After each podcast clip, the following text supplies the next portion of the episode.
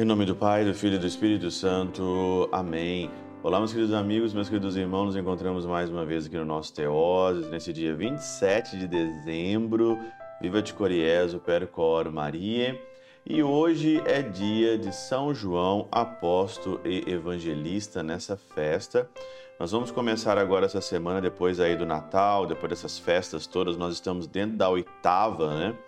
do Natal. Nós vamos começar então agora uma sequência de festas, uma sequência de meditações dentro da oitava de Natal, que são assim fantásticas para nós, né? É uma pena que no dia 26, né, no domingo, foi substituído a festa de Santo Estevão, né, por, pela festa da Sagrada Família, é uma pena não meditar Santo Estevão aqui hoje, né? principalmente porque coloca o primeiro mártir depois do Natal do Senhor para indicar que a nossa vida tem que ser um martírio, que essa coisa de Natal você tem que entregar a vida, você tem que dar a vida. E nesse sentido, aqui hoje no Evangelho, eu gostaria de meditar o Evangelho de João, capítulo 20, versículo de 2 a 28, é o Evangelho da festa de São João.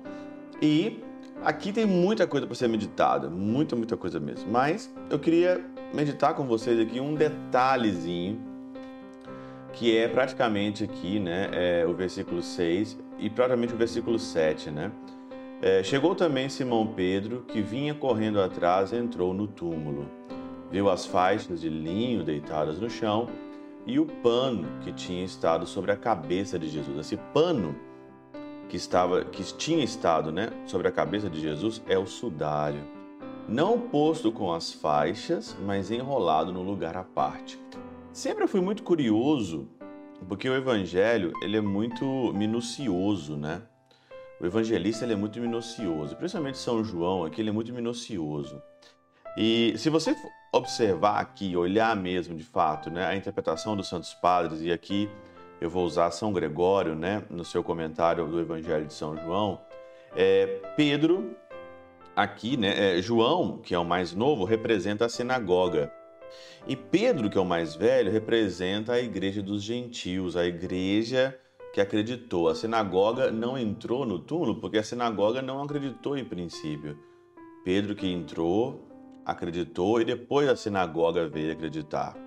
Então essa interpretação, ela é você só encontra isso aqui na Catena Áurea, né? Você encontra na Catena Áurea. E eu queria meditar com vocês aqui por que, que o sudário estava à parte, não estava com os outros, é, com as outras faixas, né, enrolado, mas ele estava enrolado à parte. São Gregório diz o seguinte: o sudário que estivera sobre a cabeça do Senhor não é encontrado junto dos outros lençóis, porque a cabeça de Cristo é Deus e os imperscrutáveis sacramentos da divindade estão fora do alcance e da compreensão da nossa fraqueza, e o seu poder transcende a natureza da criatura. Aqui, São Gregório faz uma interpretação muito é, profunda sobre o sacramento, sobre a divindade, está enrolado à parte, porque não está nos linhos da nossa humanidade, da nossa fraqueza, mas está enrolado à parte, porque a divindade está fora daquilo que é nosso, daquilo da, nossa fraqueza, está dobrado à parte. Está dito também que o sudário foi encontrado não apenas à parte, mas também dobrado, porque de um lenço que está dobrado ou enrolado não se vê nem o começo e nem o fim. Já pensou nisso? Se ele está enrolado, se o sudário estava enrolado, você não vê nem o começo e nem o fim do sudário. Ora, a estatura da divindade nem começa e nem termina em um ponto. Ora, é, e acertada demais a adição de num lugar, quer dizer, num só lugar, pois Deus não é encontrado nas mentes fendidas e só são merecedores de sua graça os que não admitem a divisão em vários escândalos da seita. Mas, uma vez que se usa o sudário para enxugar o suor dos que penam trabalhando, Sobre o nome de sudário, podemos entender as penas que Deus passou. O sudário que estivera sobre a cabeça dele foi encontrado à parte, porque a paixão de nosso Redentor está apartada da nossa paixão, já que ele suportou sem culpa o que nós, com culpa, sofremos. Se o sudário está apartado, porque a paixão de Cristo está apartada da nossa, porque ele sofreu sem culpa nenhuma e nós sofremos pela nossa culpa. Eu sofro pela minha culpa. Ele quis de vontade própria submeter-se à morte, ao passo que nós a atingimos contra a nossa vontade. Nós morremos contra a nossa vontade. Todos nós queremos viver, talvez eternamente.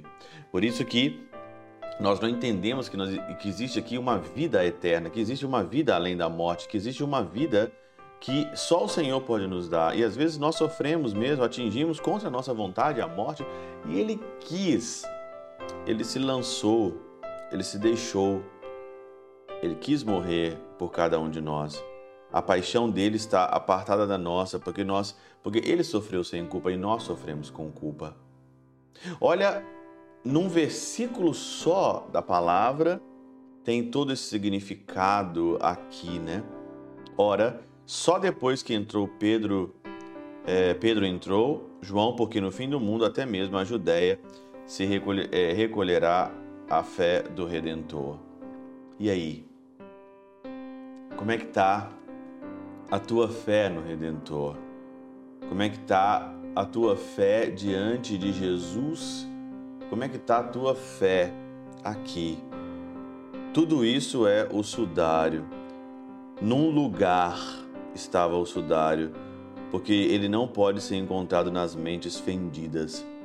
Ele tem que ser encontrado na mente que acredita.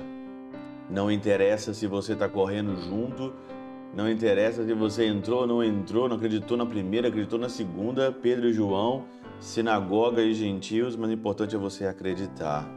Todos os sinais do Evangelho, todos os sinais que o Evangelho nos dá, nos faz acreditar cada vez mais na ressurreição de Cristo. A ressurreição de Cristo é o sentido de toda a nossa fé. Pela intercessão de São Chabel de Mangluf, São Padre Pio de Peltrautina, Santa Teresinha do Menino Jesus e o Doce Coração de Maria, Deus Todo-Poderoso vos abençoe. Pai, Filho e Espírito Santo desça sobre vós e convosco permaneça para sempre. Amém.